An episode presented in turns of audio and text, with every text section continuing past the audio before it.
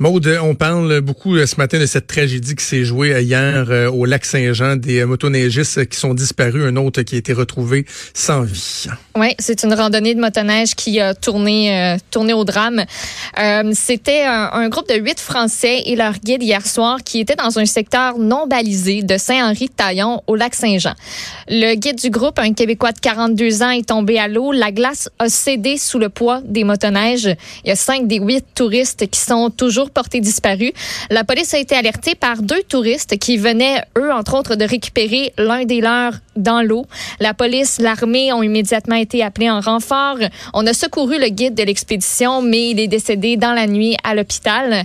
Il y a huit plongeurs présentement de la Sûreté du Québec qui sont arrivés sur place pour participer aux recherches, tenter de retrouver d'éventuels survivants, malgré que du côté du porte-parole de la Sûreté du Québec, on croit que c'est pas euh, que c'est pas nécessairement euh, possible. Il y a une hypothèse que eux ont émis qu'avec des motoneiges, eux vont continuer à faire une recherche sur les berges et les chalets à proximité parce qu'il y aurait peut-être la possibilité, hmm. euh, même possibilité que les touristes disparus aient pu traverser et prendre refuge. Donc, c'est c'est voilà, c'est un, voyage qui tourne très mal si on réussit à sortir de l'eau là, avec des conditions euh, d'hypothermie euh, en pleine période hivernale, euh, ça soulève de gros, gros doutes. Ça soulève donc également beaucoup de questions. On va en discuter avec Marc Thibault, qui est chroniqueur pour le site motoneige.ca, également pour le magazine Sport Motorisé. Monsieur Thibault, bonjour.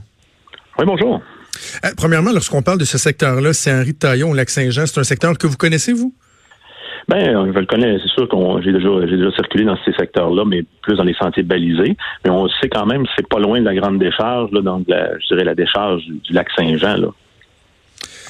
OK. Euh, quelle est la pour les, les, gens qui sont pas euh, au fait de, du fonctionnement euh, de cette activité-là, de faire la motoneige, les sentiers, tout ça, lorsqu'on parle de sentiers balisés versus des sentiers non balisés, est-ce que quand on parle de sentiers non balisés, c'est carrément qu'on se promène à tâtons dans, dans les bois, n'importe comment, sans être dans un sentier? Oui, ben en fait, c'est dire de parce que la motoneige peut se pratiquer, oui, en sentier, c'est on s'est beaucoup connu, mais aussi, oui, on peut pratiquer la motoneige, euh, on appelle ça hors sentier. Euh, puis ça peut se faire dans des conditions quand même sécuritaires, là, faut le dire. Mais c'est bien évident que quand tu quand, quand es dans un secteur où, exemple, on parle de, on peut parler, exemple, de, soit dans une décharge de lac, surtout dans un, parce qu'on se contente que le lac Saint-Jean, c'est un réservoir, donc il y a aussi des, des, des, des mouvements de glace. Donc, c'est sûr certain qu'il faut que tu aies des très bonnes bases, là, un, que tu connaisses ton territoire, puis que tu connaisses, dans le fond, les, les je dirais, la, la, pratique de la motoneige dans ces conditions-là. C'est pas quelque chose qui se fait par quelqu'un qui, qui en a jamais fait. Là. C'est ça, parce que premier réflexe euh, euh, pour les non-habitués, les non-initiés, moi ce matin, je me disais, ben pourtant, avec les froids qu'on a eu dernièrement, on aurait tendance à penser que les lacs sont gelés, mais évidemment, plus vous êtes dans un étendue d'eau qui est, qui est large, qui est vaste, euh, il y a des endroits où peu importe à quel point il va faire froid, ça gèle pas. Là. Ben, c'est sûr que l'eau, hein, c'est toute une question de mouvement. Hein. Un lac, en général, il n'y a, pas de problème sur un lac, mais c'est sûr et certain que euh, le lac, ben, il y a une recharge, il y a une décharge. Déjà, en partant, c'est des secteurs névralgiques clés sur un lac, là, absolument qu'il faut éviter. Là, euh, pour moi, pour en faire quand même beaucoup de la motoneige hors sentier.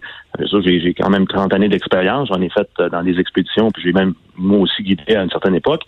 il faut que tu comprennes les, les, éléments clés de comment ça fonctionne l'hiver, un lac. Puis en général, les décharges, les recharges, les rivières, c'est des, des zones qu'il faut que tu sois beaucoup plus vigilant.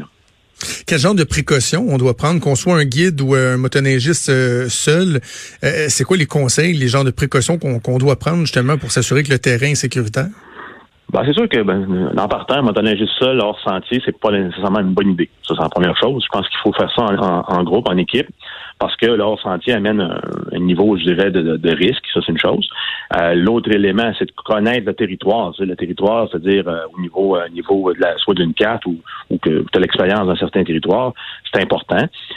puis comme je, je le dis, hein, il n'y a pas de secret. C'est sûr et certain que dès qu'on voit, on voit qu'on sait qu'il y a une décharge à quelque, part, ça, ça ou une recharge, ça peut arriver là, que, que, que l'eau, la glace soit très mince. Donc, il faut vraiment faut vraiment analyser où on va. Puis idéalement, mais si on connaît pas le territoire, c'est là que l'analyse de la carte, puis de, s'assurer que on fait, puis peut-être même s'informer des gens qui le connaissent aussi. Donc il y a différentes précautions à prendre, mais chose certaine, il y a des endroits névralgiques qu'on sait qu'il faut pas aller. Est-ce que M. Thibault, on a tendance à recommander, euh, lorsque euh, la, clarté tombe, lorsqu'il fait noir, de rester dans les sentiers balisés? Parce que j'imagine qu'avec la noirceur, c'est un peu plus difficile de, reconnaître les différents terrains. Ben, très bon point. C'est sûr, certain que le soir, tout ce que je vous dis là, le soir, c'est doublement difficile euh, de, reconnaître les, le, terrain. D'autant plus que des fois, les, conditions, il peut neiger.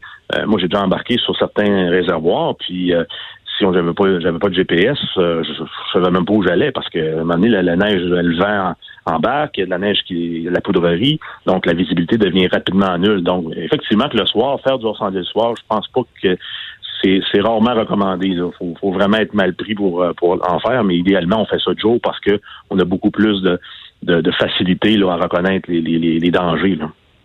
Qui peut devenir guide au Québec pour des, euh, euh, des, expéditions de motoneige? Comme ça? Est-ce que c'est un peu n'importe qui? Est-ce qu'il y a des formations à suivre? Comment ça fonctionne? Euh, c'est sûr, il n'y a pas, j'ai pas de formation, je pense, en tout cas, à moins que ça ait changé dernièrement, mais il n'y a pas de recommandation de, excusez-moi, de formation reconnue euh, officielle, mais c'est sûr et certain que les, exemple, les compagnies de location, ben, un, ils vont engager des gens qui ont quand même une vaste expérience, oui, en motoneige, mais aussi, euh, aussi, pas juste, euh, c'est comme si tu fais du hors-sentier, ben, c'est pas la même expérience qu'en sentier, à titre d'exemple. Euh, puis souvent les, les, compagnies vont les former pour les éléments les éléments de base, comment on, on, gère un groupe, comment on, bon parce que c'est ça c'est un autre élément, c'est quand on a 7, 8, 10 personnes avec nous, on n'a pas le contrôle sur 10 personnes là, dans le sens qu'on a le contrôle, on, on les coach, on fait un briefing, mais il faut quand même comprendre comment ça fonctionne un groupe de 10. Là. Euh, souvent, quand on suit, mais ça peut ça peut rapidement, avec l'effet, je dirais l'effet ressort, ça peut s'étendre sur un demi-kilomètre rapidement. Donc, il faut vraiment avoir donné les bonnes consignes. Là. Est-ce que les, les, guides sont susceptibles d'avoir des pressions des, des touristes là, tu sais par exemple un guide qui va dire euh, ouais peut-être secteur tel secteur euh, c'est peut-être pas le plus sécuritaire mais là, les touristes qui vont dire nous autres on, on a payé des gros sous parce que c'est pas donné le louer de motoneige euh, les, les, services du guide. Est-ce qu'ils sont susceptibles de, de, de, subir ce genre de pression là des fois qui va les amener à, à plier aux exigences de leurs clients? Ben, c'est sûr que les, clients vont peuvent avoir des exigences, effectivement, mais la majorité que moi je connais, euh, les gens qui, j'en connais quand même plusieurs qui ont fait du guidage, puis les gens sont sont très, euh, je dirais, euh, sévères sur certains éléments. C'est même si les gens payent un montant, parce que le guide, lui, quelque part, il est payé, c'est pas lui qui est le gros du, montant, on se comprend. Puis lui, c'est sa vie aussi à lui. Donc les gens, en généralement, sont assez assez rigoureux sur ces choses-là. Je dis pas que euh, ça peut pas arriver, là, mais mon point est que les gens en général font, font, quand même attention à ces, les, aspects de sécurité. Mais bon, euh, c'est sûr certain que les, gens veulent, veulent voir le maximum de choses, veulent profiter de leur investissement parce qu'effectivement, comme vous dites, ça c'est dispendieux. Euh, moi, Monsieur Thibault, j'adore les, euh, activités euh, motorisées, donc faire de la motoneige, c'est quelque chose que j'aime beaucoup.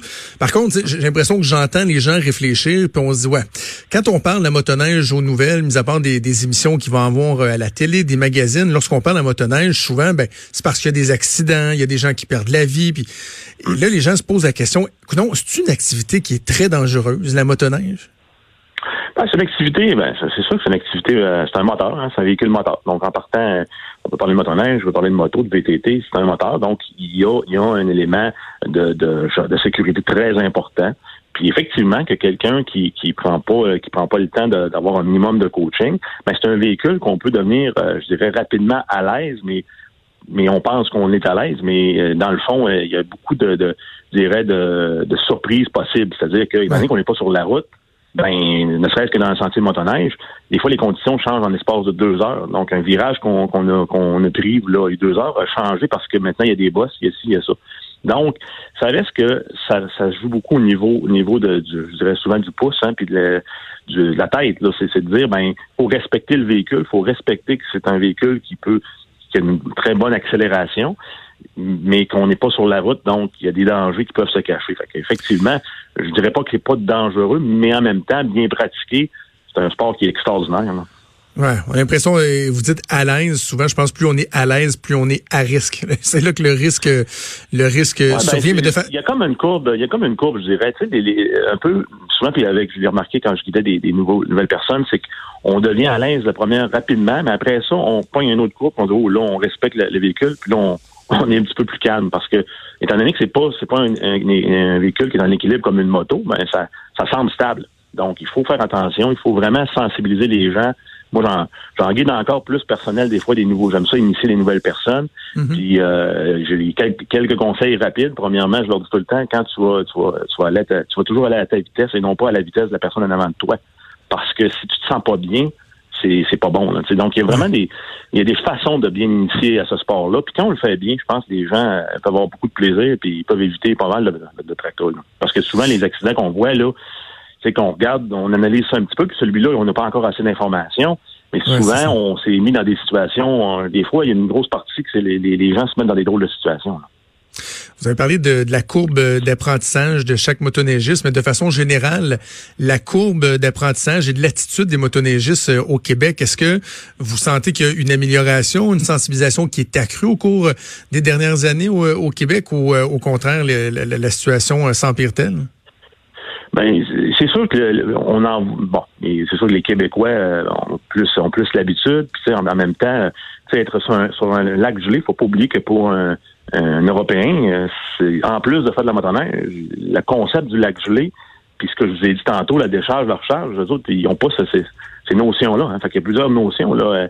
Donc, quand on regarde du côté euh, européen, c'est sûr et certain que moi, c'est là qu'il y a peut-être une préoccupation. du côté québécois, les, les, gens en général, je pense que les gens sont de plus en plus sensibilisés à différents éléments de sécurité, puis aussi euh, au niveau des, des, droits de passage, il y a plein d'éléments là que. moi, je pense, je pense pas qu'on se détériore. Maintenant, c'est sûr et certain que euh, un véhicule, il va y arriver des, malheureusement, il va y arriver des incidents. C'est, on essaie d'en, en fait, on essaie d'en avoir le moins possible. Ben, Marc Thibault, donc chroniqueur pour le site motoneige.ca pour le magazine Sport Motorisé. Merci d'avoir pris le temps de nous parler aujourd'hui. Merci. Euh, et Maud, si tu veux bien, juste au moment où on se parle, je vois qu'il y a la ministre André Laforêt qui euh, prend la parole à l'Assemblée nationale, celle qui remplace Geneviève Guilbeault à titre de ministre de la Sécurité publique. Elle réagit donc à ces événements-là. Aux familles des victimes, euh, immédiatement, j'offre mes euh, pensées à toutes les familles qui sont impliquées avec les motoneigistes de notre qui ont pratiqué la motoneige dans ma région. Alors, on a déployé tout de suite des équipes de la Sûreté du Québec, des Forces armées canadiennes également, qui sont toujours mobilisées présentement sur le terrain à la recherche des motoneigistes qui manquent à l'appel. Alors, euh, il y a des plongeurs également qui sont dépêchés sur les lieux présentement. Il y a le service d'incendie d'Alma euh, qui font des recherches euh, également. Alors, j'ai communiqué tout de suite avec ma collègue Nadine Giraud, qui est ministre des Affaires internationales, qui a informé Nadine, le consulat général de France, évidemment, euh, pour cette situation. Évidemment, on attend toujours plus d'informations. Vous comprendrez qu'il y a plusieurs questions en suspens. Il y a une enquête qui est présentement en cours. Il apparaît que le groupe s'était peut-être aventuré dans des sentiers non balisés. Alors, celle qu'on entend, c'est André Laforêt, qui est d'ordinaire ministre des Affaires municipales, mais celle qui remplace Geneviève Guilbeault euh, pendant son congé de maternité à titre de ministre de la Sécurité publique. Je voudrais même qu'elle ait un troisième chapeau étant euh, ministre responsable de la région euh, du Saguenay-Lac-Saint-Jean. Donc, évidemment, on comprend que les autorités policières vont tout mettre en œuvre pour retrouver les corps le plus rapidement possible et qu'il y a une coordination à faire au niveau des affaires internationales, étant donné que c'était des touristes français. Donc, évidemment, nos sympathies à toutes les familles qui sont touchées par ce drame-là, un drame pas évident, mais qui euh, met en lumière, qui rappelle l'importance de, de, suivre certaines balises, certains critères de sécurité euh, pour éviter que le pire se produise. Bougez pas, on fait une pause et on revient.